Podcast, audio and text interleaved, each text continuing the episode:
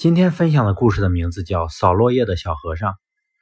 有一个小和尚，每天早上负责清扫寺庙院子里的落叶。清晨起床扫落叶，实在是一件痛苦的差事，尤其是在秋冬之际。每一次起风时，树叶总会随风飞舞落下。每天早上都需要花费许多时间才能清扫完树叶，这实在让小和尚头痛不已。他一直想找个好办法，让自己轻松一些。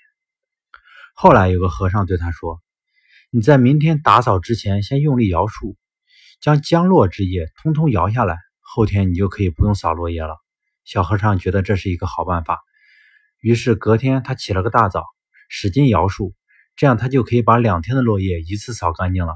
这一整天，小和尚都非常开心。第二天，小和尚到院子里一看，不禁傻眼了，院子里如往日一样，落叶满地。